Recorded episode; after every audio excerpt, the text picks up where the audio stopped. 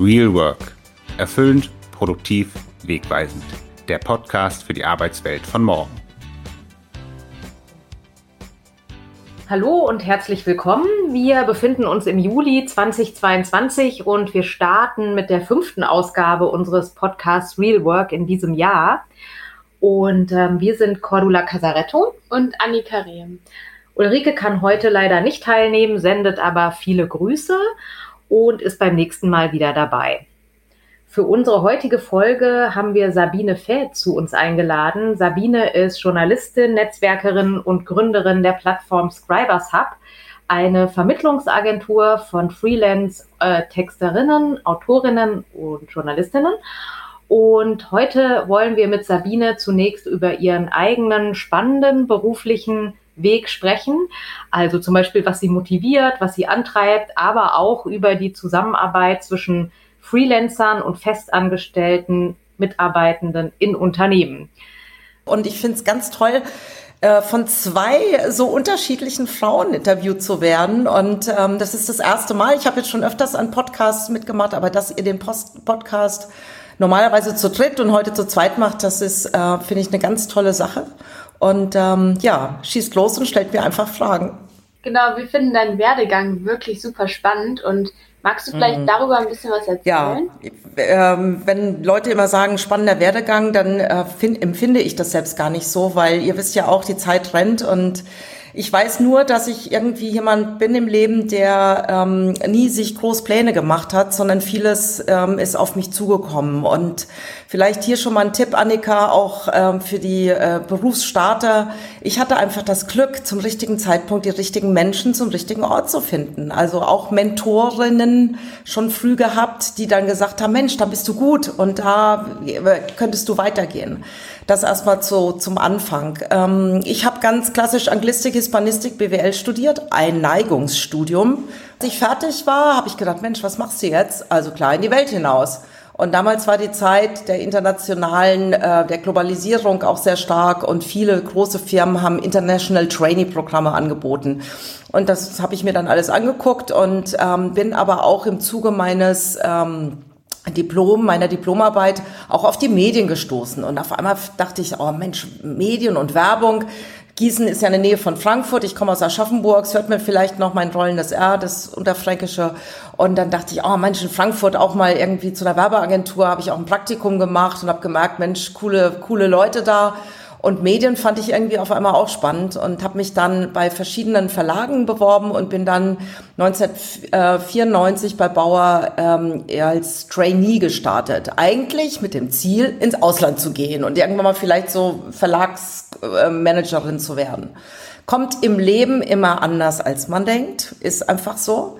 Vielleicht da noch eine kleine Zwischenfrage. Ähm, hast du also du, du hast dich dann ja für die Verlagswelt interessiert. War das auch eine Neigung oder kam das irgendwie aber kam das dann während des Studiums? Also hast du auch als Jugendliche oder als Kind auch gerne schon gelesen oder genau kam eigentlich beschäftigt? wirklich erst zum Ende des Studiums, weil ich habe äh, in der Anglistik dann die Sprachwissenschaft gewählt und habe dann eine Diplomarbeit über die grammatikalische und lexikalische Analyse von Headlines in der seriösen und in der ähm, Boulevardpresse ähm, äh, sozusagen geschrieben und das auf Englisch und auf einmal habe ich mich mit Zeitungen und Zeitschriften auf einmal extrem und sehr intensiv auseinandergesetzt. Klar war ich immer schon auch die Generation Petra und mal durch Frauen, Frauenzeitschriften und sowas durchgelesen, aber es war jetzt nie so, dass ich sagte, oh Mann, äh, ich will unbedingt Journalistin werden. Das wollte ich ja auch nicht, als ich bei Bauer gestartet bin.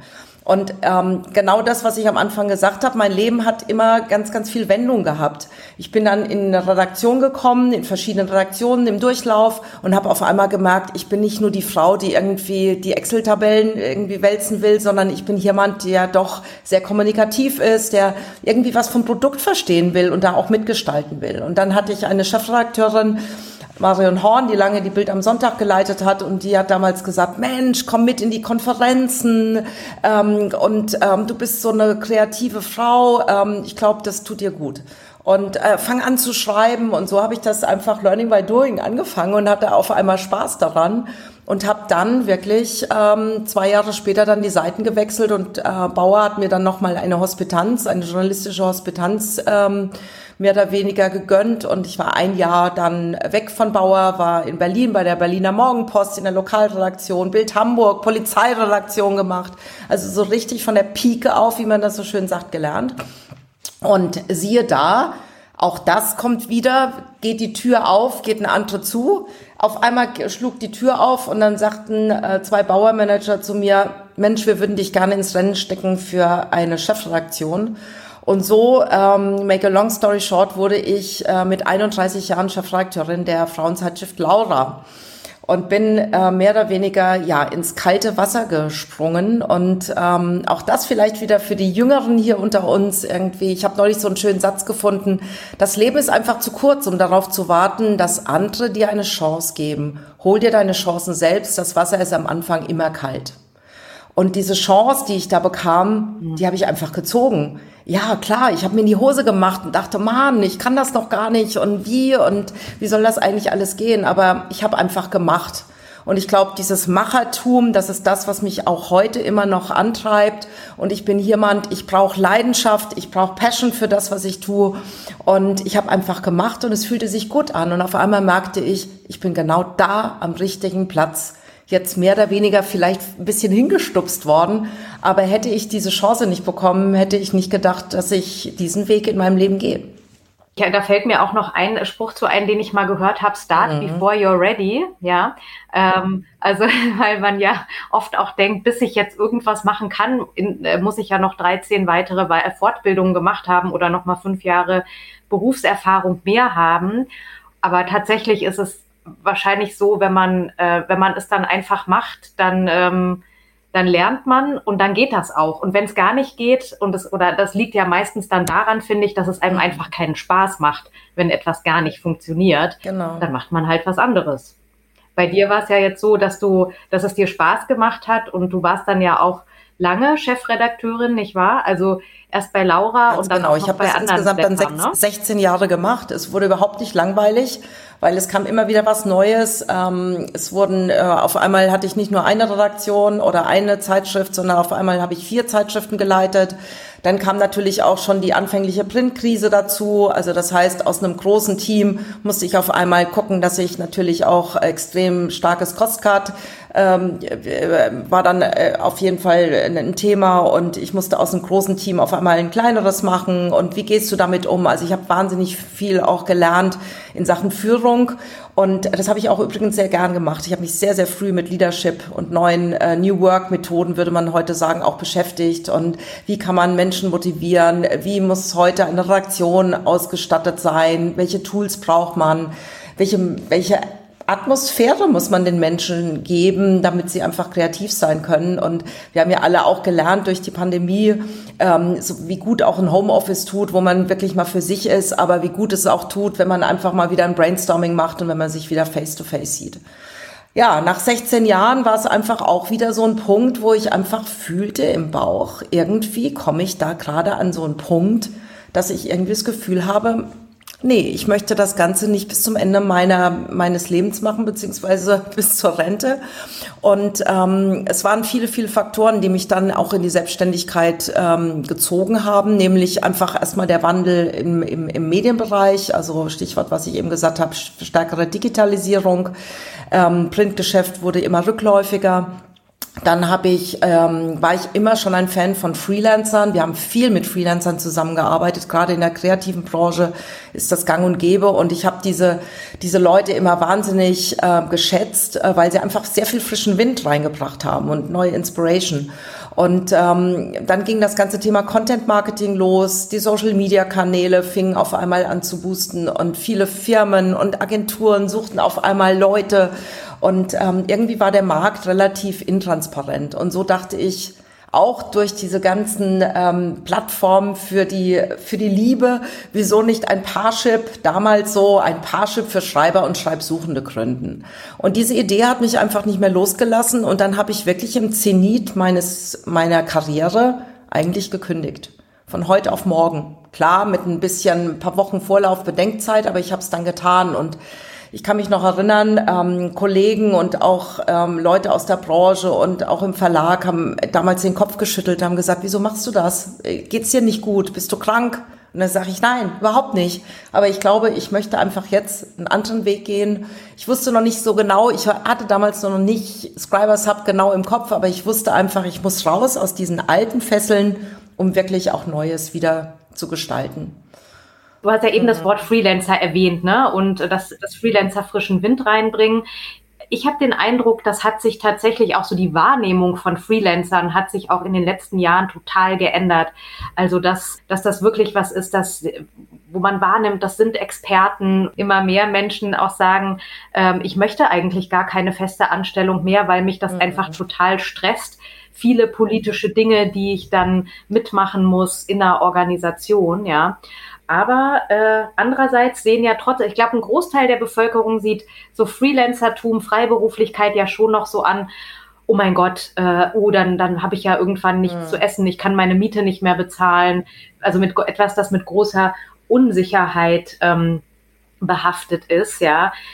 Wie siehst du das denn? Also wie siehst du die ähm, einmal diese Situation von Freelancern, ja, also so in puncto Freiheit versus Sicherheit und und wie siehst du vielleicht als zweiten Teil der Frage, wie siehst du die Bedeutung oder sozusagen wie äh, kann ge das ge gut gelingen, dass Freelancer und Festangestellte also erstmal Freiheit und Sicherheit. Ich glaube, das ist eine Mentalitätssache. Es gibt Menschen, die einfach sagen, ich möchte selbstbestimmt arbeiten. Wir haben in den kreativen Berufen schon immer Freiberufler gehabt. Menschen, die einfach gesagt haben, Mensch, ähm, ich möchte mich nicht festbinden, auch nicht auf eine 40-Stunden-Woche. Ähm, ich kann zu Hause oder unterm Kirschbaum im Garten ganz andere Layouts oder Illustrationen äh, schreiben. Ihr, ihr kennt diesen Spruch vom einsamen Poeten, jemand, der sich auf eine Hütte zurückzieht und dann äh, dort ein, ein, ein Buch schreibt. Und ich glaube, diese Menschen brauchen auch diese Rückzugsorte und brauchen eben genau nicht diese, diese festen Strukturen irgendwie irgendwie, die haben Angst, wenn sie in eine Redaktion kommen, dass sie das Gefühl haben, sie, sie müssen arbeiten wie Beamte. Also das ist jetzt vielleicht erstmal so, so bildlich dargesprochen. Also ich glaube, es ist immer eine Mentalitätsfrage. Dann darf man nicht vergessen, wir leben in einem ähm, sehr Arbeitnehmer und, und von der arbeitsrechtlichen Situation, politischen Situation sehr arbeitnehmergesteuerten Land. Bei uns war es immer schon klar, Mensch, 40-Stunden-Woche, der, der Arbeitgeber trägt ähm, die Hälfte meiner Sozialleistung etc. Also man wird, und das vielleicht mal eine Frage an Annika, ähm, man wird in der Schule und auch im Studium immer gleich in die Festanstellung irgendwie gezogen. Also dass es auch die Möglichkeiten gibt, heute ganz cool ein Start-up nach der Uni zu gründen. Ähm, das kennen wir ja auch erst seit 10, 15 Jahren, dass das so möglich ist oder beziehungsweise, dass viele junge Leute sogar nach dem Studium gleich in die Gründung gehen oder ähm, dass man auch im Grunde genommen ähm, ja frei sofort auch nach dem Studium tätig sein kann. Sprecht ihr da in der Schule auch mal darüber oder kennst du einfach Ko Kolleginnen oder Freundinnen oder Freunde, wo die Eltern auch Freiberufler sind?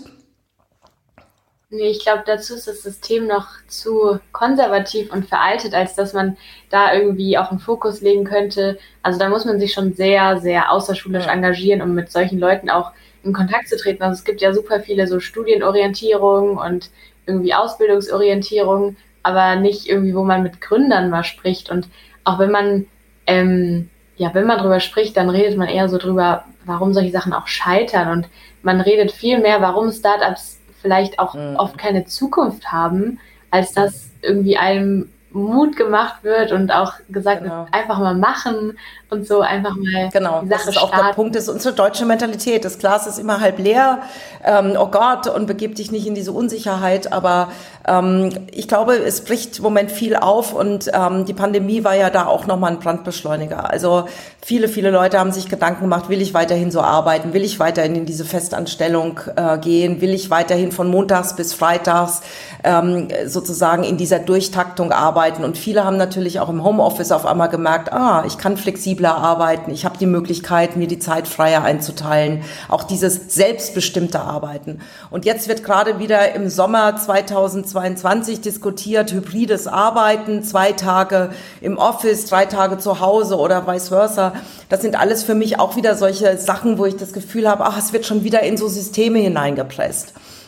Und äh, kommen wir nochmal weg von unserem Land. Mhm. Ich werde jetzt ab nächste Woche für drei Monate mit Scribersub nach New York ziehen. Das hatte ich euch ja schon im Vorgespräch auch erzählt. Weshalb? Weil ich dort in das Land der Freelancerinnen ziehe. Ähm, in Amerika, ich habe gerade eine Statistik gesehen, sind bereits 57, äh, 57 Millionen und das sind 35 Prozent der gesamten Workforce Freelancer. Weshalb weil, weil, genau, wow. weil Amerika Ach, natürlich, ihr wisst, Krass. sozusagen nicht, keine festen Sozialleistungen hat. Jeder muss sich im Grunde genommen selbst versichern und die Leute sind dort gezwungen, ähm, teilweise vier, fünf Jobs nebenher zu machen. Also ich weiß, als ich das letzte Mal da war, habe ich mit einer Lehrerin gesprochen, die nachmittags irgendwie Uber-Taxi fährt, ähm, um sich nebenher noch ein bisschen äh, Geld zu verdienen. Also viele machen es natürlich auch, weil sie gezwungen sind, sozusagen an, an teuren Plätzen wie New York auch zu leben aber sie finden das auch toll, weil sie selbstbestimmt sein können und sie suchen sich die Jobs, auf die sie Lust haben. Also nochmal, es ist eine ganz andere Mentalität aber in dem ganzen Bereich ähm, äh, Kreativberufe wird äh, der Freelancer-Bereich extrem wachsen. Er tut es jetzt schon, weil wir haben die digitalen Tools, wir haben die sozialen, äh, die, die digitalen Nomaden, die heute egal wo auf der Welt arbeiten können. Ich merke das bei den Anfragen unserer Kunden und, ähm, und, und Kundinnen, die sagen, es ist uns wurscht egal, wo die Person sitzt. Hauptsache, wir haben genau den Perfect Match, der genau auf dieses Thema passt. Ja, ich glaube, mir fallen zwei Sachen dazu ein. Also zu dem, was Annika gerade sagte mit den Startups. Ich glaube, man verbindet ja auch oft ähm, Freelancertum, sagst mit irgendwie in, ich sag's mal überspitzt, verrückten Kreativen, ja, die in kein in Anführungsstrichen, äh, die in kein Büro passen, ja. Und, oder dass man sagt, ja, wenn man selbstständig ist, dann gründet man ein Startup.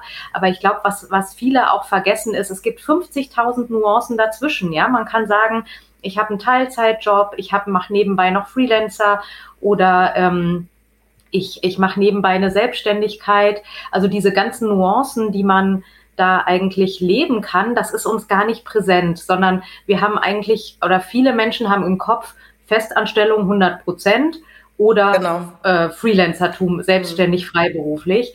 Und ähm, und ich glaube, das bricht jetzt auch so ein, so ein bisschen auf. Ich beschäftige mich auch gerade viel mit diesen ganzen Freelancer-Plattformen.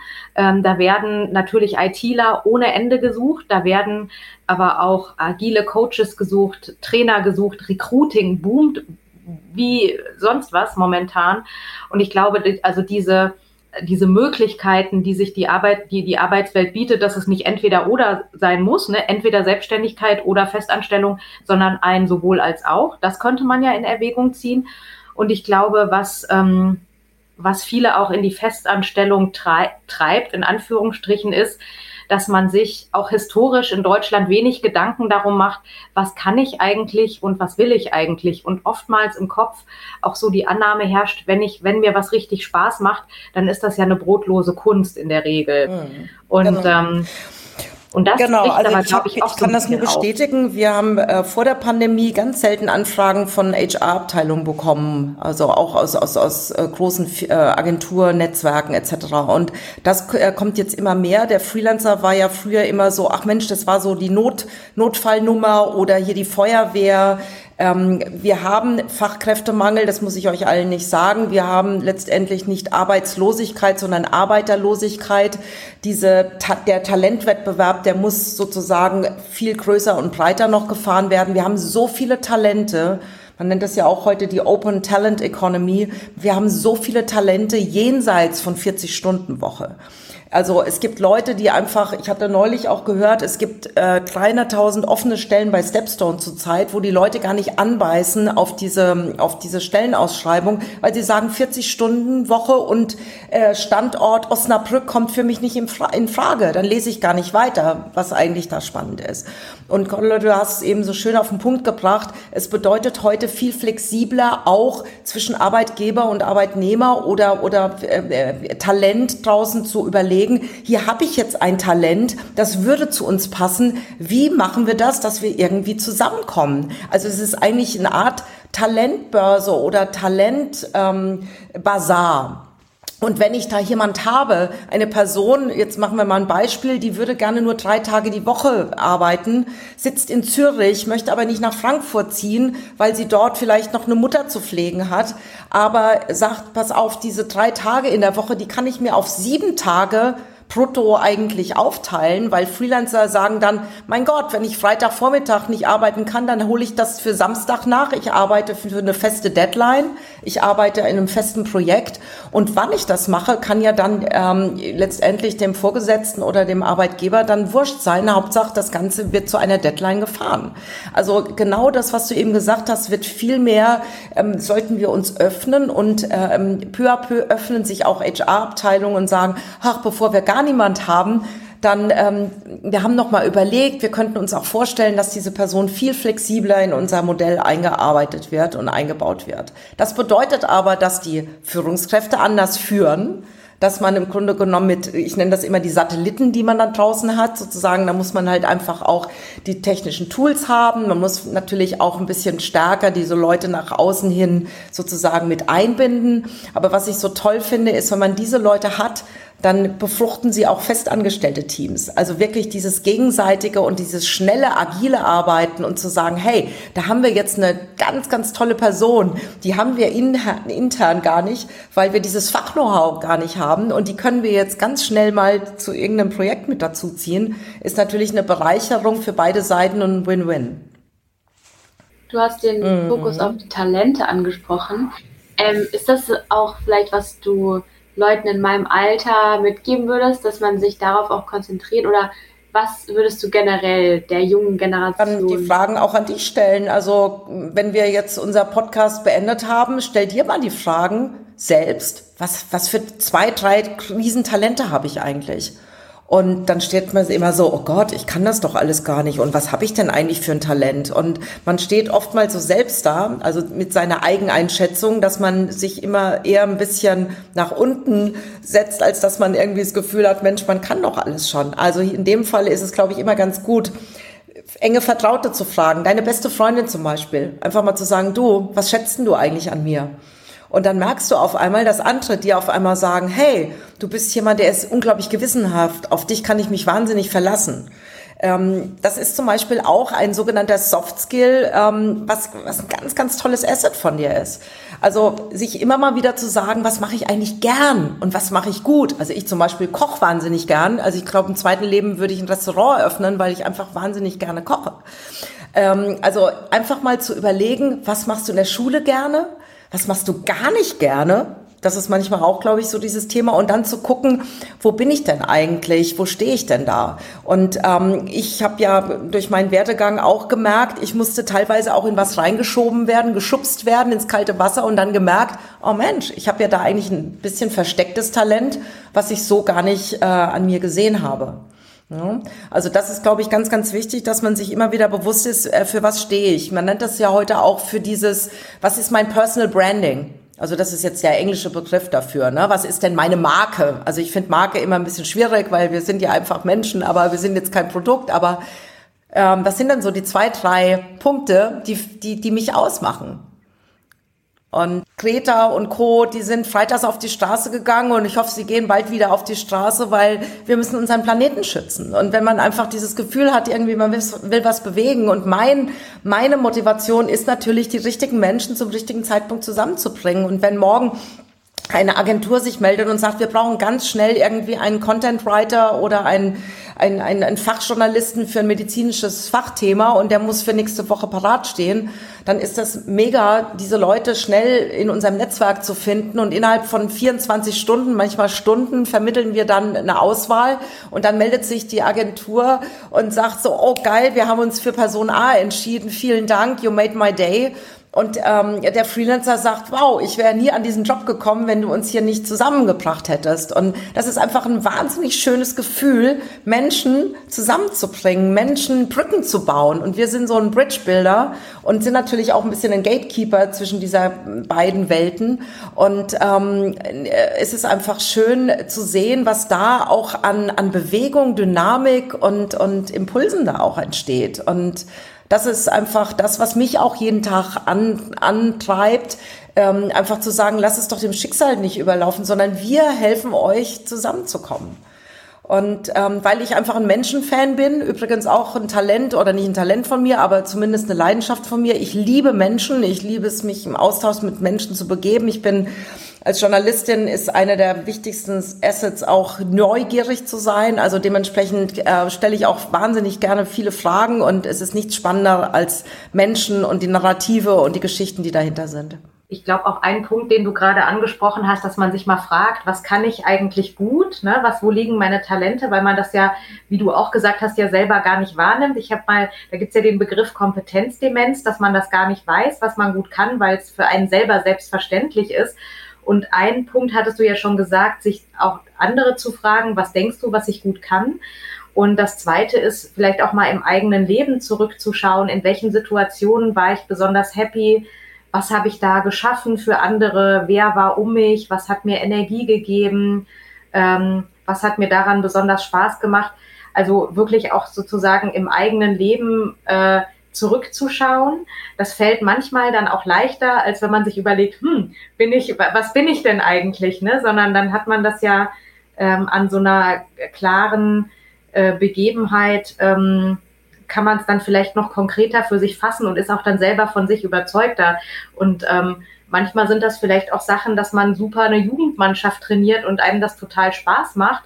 Und vielleicht könnte äh, jemand das dann ja auch in den Beruf übertragen oder in einen Teil seines mhm. Berufes. Das sind aber Beispiel, genau diese ne? Talente, die man in der Kindheit hatte und in der Jugend später im Laufe seines Lebens irgendwie ja nicht mehr gepflegt hat oder die dann irgendwie verkümmerten. Und irgendwann mal in der Mitte des Lebens merkt man auf einmal, Mensch, ich habe äh, ich habe früher doch so gerne gestrickt. Und auf einmal, ähm, das hatte ich selbst auch dieses Beispiel, äh, eine Journalistin, die sagte irgendwie, ich äh, höre auf, ähm, ich ähm, werde einen Wollladen irgendwie äh, aufmachen. Und ähm, ich habe irgendwie diese Leidenschaft fürs Stricken wieder so entdeckt, dass ich irgendwie Menschen ähm, damit eine Freude machen möchte. Und ich glaube, das sind ganz, ganz oft, dass man sich, und man muss nicht immer nur zurückgucken, sondern dass man eigentlich jede Woche am Ende der Woche, freitagsabends, mal so eine Bestandsaufnahme macht. War das eine gute Woche? Mache ich das noch gern, was ich die Woche gemacht habe? Fühle ich mich einfach wie im Hamsterrad oder oder ist es Chaka Chaka, ähm, ich challenge mich gerade? Ähm, fühlt es sich gut an, jeden Morgen in diesen Laden zu gehen oder jeden Morgen irgendwie das Laptop aufzuschlagen? Ähm, bin ich da noch richtig, wo ich bin? Ich glaube, diese Bestandsanalyse, die ist immer ganz, ganz wichtig und da sollte man auch ehrlich zu sich sein. Und ich hatte genau diesen Punkt, dass ich irgendwann mal gesagt habe, so, ich glaube, ich bin als Chefredakteurin jetzt an einen Punkt gekommen, ich habe eine tolle Zeit gehabt, aber jetzt kann was Neues kommen. Und dann muss man auch ehrlich zu sich selbst sein und nicht irgendwas in sich reinfressen und zu so sagen, ach, da ist noch so ein Teufelchen auf meiner Schulter, bleib doch da und es ist sicher und, und so weiter. Nee, dann muss man auch den Mut haben zu springen und viele Leute haben halt eben nicht den Mut zu springen. Ähm, und da ist es halt immer ganz gut, sich vielleicht einfach mal ein Coaching auch zu gönnen oder, oder wirklich zu sagen, man geht jetzt mal in eine, in eine Analyse mit sich selbst und in einen Prozess der Veränderung. Weil viele verändern ja auch gerne erst, wenn sie manchmal ganz weit unten liegen. Sei es, dass sie Burnout haben, dass sie eine Krankheit hatten, äh, dass irgendwie ein Schicksalsschlag dazwischen war. Und dann fangen die Leute an, auch gerne erst aufzuwachen.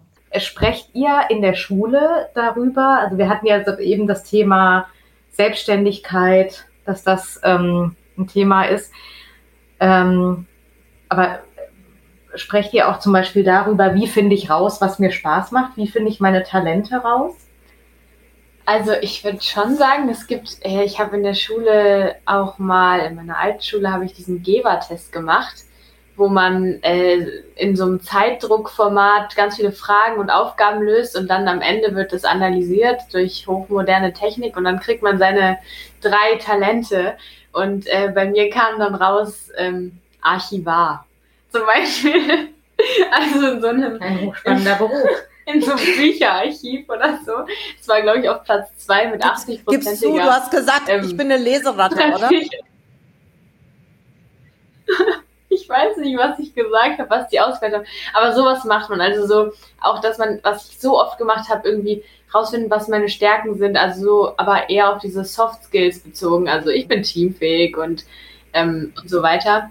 Ähm, aber so, ich glaube, dass es halt, dass man immer mehr darauf getriezt wird, dass, dass du irgendwie ein funktionsfähiger Arbeitsmensch wirst, egal wo, ob dir das Spaß macht oder nicht. Ähm, aber einfach, dass du, dass du da irgendwie deinen deinen Weg findest aber nicht so. Also was ich ja immer wieder toll finde, ist, dass ähm, wir, wir hatten alle, ich weiß nicht, Cordula, wie dir es ging, aber ich war die Generation Abi bauen und sofort schnell Studium oder Lehre machen und äh, tschakka tschakka weiter und seh zu, dass du dein eigenes Geld verdienst. Also es war so, wir, war so, wir waren so die Generation der Getriebenen. Was ich heute toll finde, ist, dass die nach dem Abi auch erstmal wenn es möglich ist und man sich das leisten kann oder wirklich man sagt, Mensch, ich jobbe und was auch immer, mal ein Jahr ins Ausland gehen oder zu sagen, komm, ich nutze das als Orientierungsjahr für mich, ich mache was Soziales. Ähm, ich habe jetzt mittlerweile gehört, Leute, die Medizin studieren, die fangen jetzt erstmal an und machen eine Sanitätsausbildung. Das finde ich so mega irgendwie, dass man erstmal in die Praxis geht. Und man hat so viele Möglichkeiten heute über Praktika wo reinzuschnuppern und ich sage jetzt einfach mal so, würde ich heute noch mal in die Medien gehen, würde ich auch erstmal sagen, Mensch, ich gucke mir jetzt erstmal Fernsehen an, das fand ich immer schon spannend und dann gucke ich mal, ob ich ein Praktikum beim ZDF in Mainz machen kann und dann finde ich es cool, irgendwie bei Google mal vorbeizuschauen und vielleicht nehmen die mich irgendwie in Dublin irgendwie mal im Headquarter. Also man hat ja heute so viele Möglichkeiten und das ist ja das, was eigentlich auch die Gen Z ja auch so challenged. Ihr habt heute so viele Möglichkeiten, aber wo wird's, wird's mich irgendwann hin verschlagen? Aber ich glaube, ähm, das ganze Leben ist ein Weg. Und das ganze Leben ist, äh, man ist im ganzen Leben irgendwie ständig auch so im Work in Progress. Und das ist man im Privaten, das ist man als Mensch, das ist man, es gibt ja auch diese biologische äh, Sache, dass man alle sieben Jahre irgendwie äh, sich auch ändert und dass die Zellen sich auch, ähm, eine Zellteilung anders ist. Und ich glaube, ähm, das ist das Tolle, was das Leben ja auch ausmacht, dass vieles nicht planbar ist und dass man nicht weiß, wo man in 10, 20 Jahren steht. Und ja, make the best out of it. Wir haben nur dieses eine. Und ich denke auch jeder, jeder Rückschlag, vielleicht muss man auch sein Mindset ein bisschen verändern. Alles, was dich irgendwie zurückwirft, das bringt dich im Endeffekt ja nur weiter, weil du gemerkt hast, okay, so funktioniert es nicht.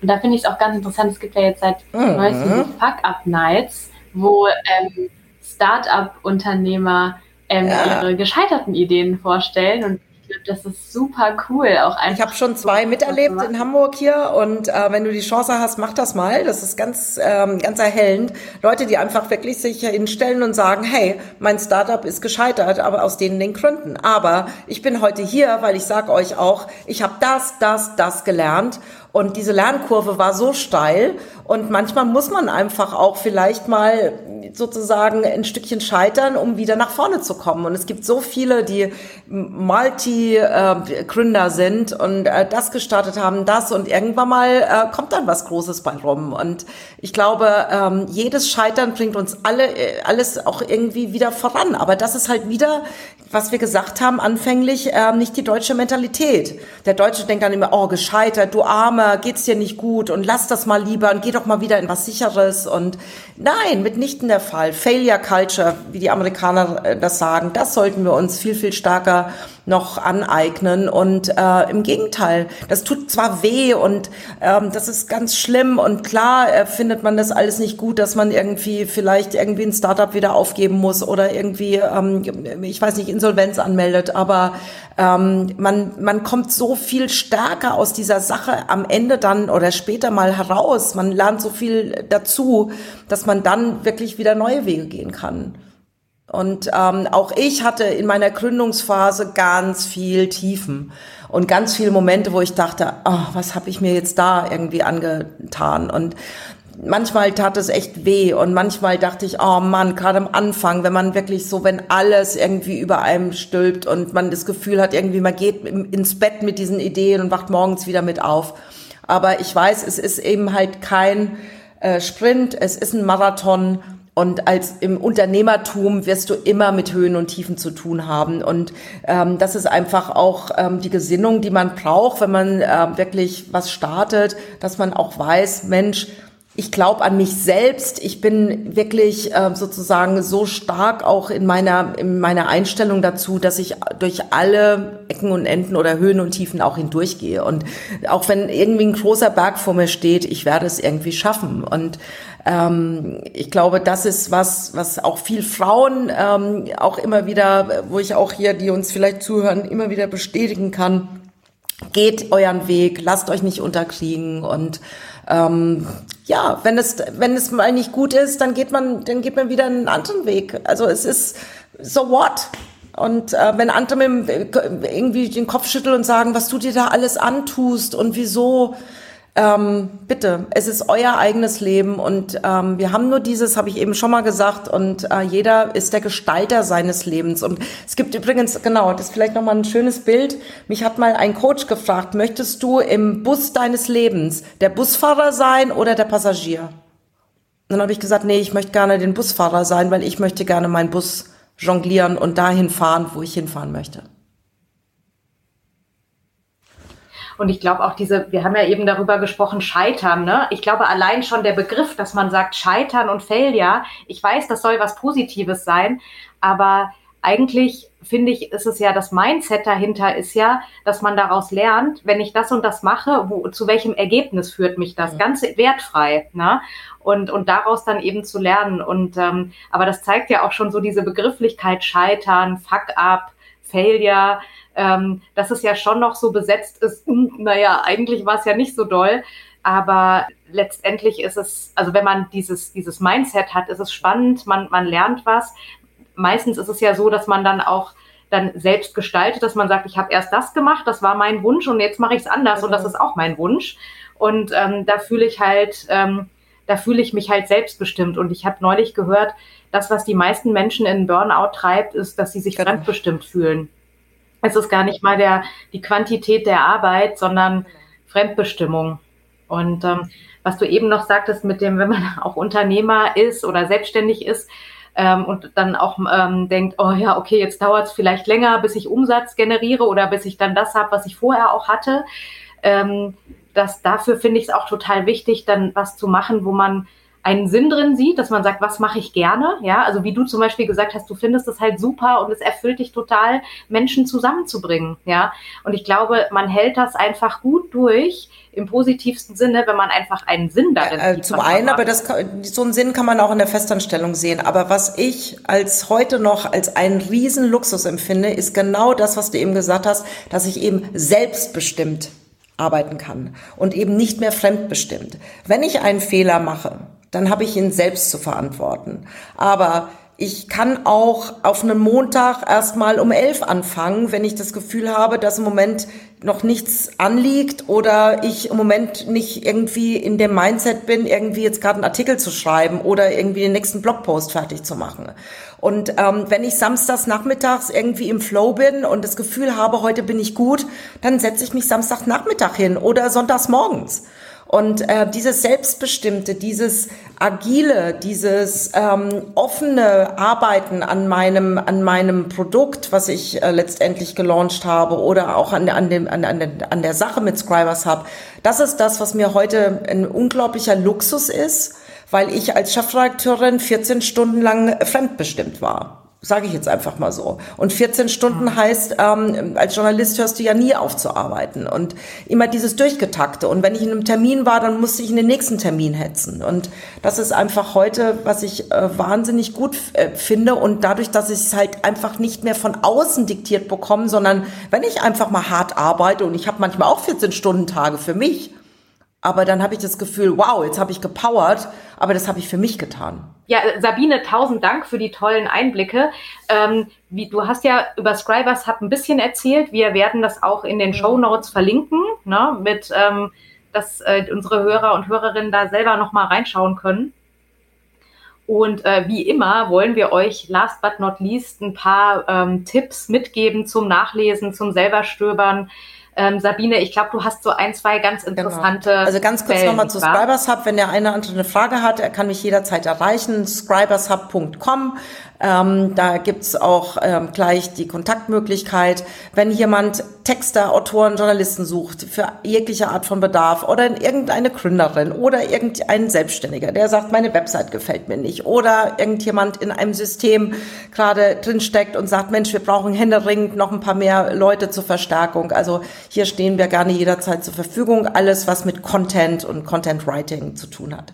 Ähm, ja, ein paar Tipps äh, zu Büchern äh, kann ich noch geben. Ich bin ja ein Fan von New Work, von, von Remote Work, von, von neuen Formen des Arbeitens und ähm, ich höre gerne Podcasts, so sind wir ja auch zusammengekommen und ich finde euren Podcast Real Work wirklich spannend. Und ähm, ich bin auch ein Podcast-Fan von äh, On the Way to New Work, vielleicht dem einen oder anderen ein Begriff. Das haben ähm, zusammen ähm, äh, macht das Michael Trautmann und Christoph Magnussen und die haben gerade ein Buch geschrieben, gemeinsam noch mit einer Kollegin, Svante Almers. Das heißt On the Way to New, äh, to New Work, wenn Arbeit zu etwas wird, was Menschen stärkt. Das ist für mich im Moment gerade die Zeitgeist Zeitgeistbibel schlechthin, ähm, was äh, das Thema New Work angeht. Also alle diejenigen, die sich ähm, im HR, aber als Führungskraft oder sogar junge Menschen, äh, Annika, was auch immer, mit dem Thema, wie wollen wir in Zukunft arbeiten, wie wird Arbeit sich verändern, beschäftigt, kann ich das wirklich nur wärmstens empfehlen und auch gerne mal in den Podcast reinhören. Und ähm, weil ich ja von Netzwerk lebe und äh, jetzt mein Netzwerk demnächst ja auch in den USA erweitere, ähm, noch ein, ähm, eine Buchempfehlung von der Netzwerk Queen in Deutschland, Tijen Onaran, vielleicht von ihr schon was gehört. Ähm, ganz, ganz toll. Äh, die hat ein Buch geschrieben, nur wer sichtbar ist, findet auch statt. Werde deine eigene Marke und hol dir den Erfolg, den du verdienst. Ein super äh, Buch würde ich auch äh, jedem empfehlen, egal welchen Alters, ob man zum, am Start steht oder schon länger dabei ist. Ganz, ganz viel Inspiration. Und Tijen sagt immer so schön, Netzwerk ist die neue Rente. Und das kann ich auch wirklich nur bestätigen, weil ich jetzt in New York auch mit einer 32-jährigen Amerikanerin zusammenleben werde, mit einem kleinen Hund. Und äh, das ist die Tochter des ehemaligen CEOs von Bauer Publishing Amerika. Und diesen Mann kenne ich bestimmt schon seit 25 Jahren. Und auch hier hat sich mal wieder ein Netzwerk wirklich ähm, äh, ja so gut entwickelt, sagen wir es mal so. Ich höre ihn gar nicht und spreche ihn gar nicht oft, aber ich habe ihn angegangen und habe gesagt, Mensch, ich möchte nach New York kommen und möchte gerne irgendwie mit jemandem zusammenleben. Und er sagte, hey, du kannst die Roommate meiner Tochter werden. Also wie cool ist das denn? Also cool. Ja. Und auch schön finde ich, also ein bisschen, also altersmäßig genau, äh, divers. Und ne? ich finde das also, jetzt toll, irgendwie mit einer jungen Frau da zusammenzuleben. Die hat äh, teilweise andere Sichtweisen. Die wird mir schon sagen, wie, wo sie irgendwie das Beste, den coolsten Supermarkt hat und vielleicht gehen wir am Wochenende mal zusammen aus. Und ich finde es einfach schön, sozusagen nicht da allein zu sein und dass man sich gegenseitig auch inspiriert. Und ich glaube, genau diese Diversität, von der wir auch alle sprechen, das ist so wichtig. Gemischte Teams, jung, alt ähm, äh, verschiedene Kulturkreise, fest und frei, bitteschön. Also wirklich unterschiedliche Arbeitsmodelle. Ich glaube, das ist die Zukunft und das kann Win-Win nur für beide Seiten auch sein. Sabine, vielen lieben Dank. Wir werden auch die beiden Büch Buchtipps, die du noch äh, gegeben hast, die ver verlinken wir auch. Und dann vielen lieben Dank. Wir wünschen dir eine total spannende Zeit äh, in genau. New York. Vielen, vielen Dank. Bin gespannt. Vielleicht noch einen schönen abschließenden Satz, der, der auch so mein Credo ist. Es sind immer die Verbindungen mit Menschen, die dem Leben seinen Wert geben. Und deshalb vielen Dank für die Verbindung zu euch. Es war toll, mit euch heute hier gesprochen zu haben. Und ähm, ich glaube, es ist ganz, ganz wichtig, dass man einfach ähm, ja in Verbindung bleibt. Und wir sind nicht allein auf dieser Welt. Es sind so viele andere, die manchmal vielleicht auch in ähnlichen Situationen sitzen und dementsprechend, ähm, ja, pflückt die Menschen auf dem Weg eures Lebens. Wir hören uns wieder im August. Ja, bis dahin würde ich sagen. Alles Gute, tschüss. Alles Gute, tschüss.